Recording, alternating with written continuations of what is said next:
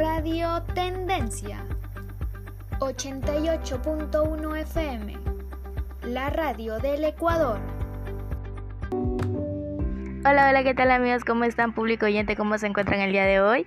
Son las 10 y 32 de la mañana y es que sí, regresamos con nuestro segmento informativo y le tenemos una noticia pero maravillosa. El Premio Nobel de la Literatura 2020 ha sido otorgado, así es, a Louise Gluck.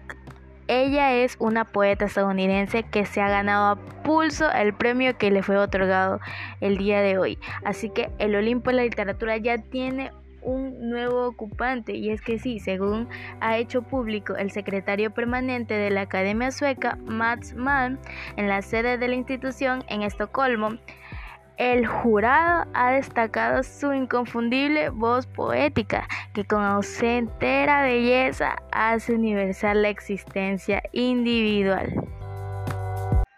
Y para los que no saben mucho de esta talentosísima poeta, les daremos un poco de información sobre ella y es que aquí ese es nuestro trabajo amigos.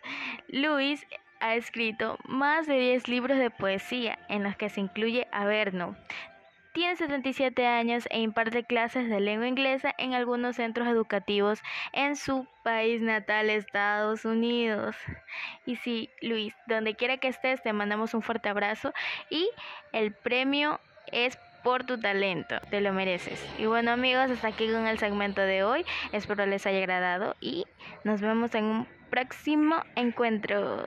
Que tengan buena tarde chicos.